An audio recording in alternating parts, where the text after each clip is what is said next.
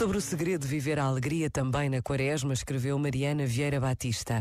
É tempo de alargar o olhar para uma visão mais completa da realidade, que não ignora os dramas atuais, mas dá também atenção à bondade, à beleza, à justiça e aos pequenos passos de conversão, meus e dos outros, que não larga mão da esperança que me faz mais criativa e disponível para encontrar soluções.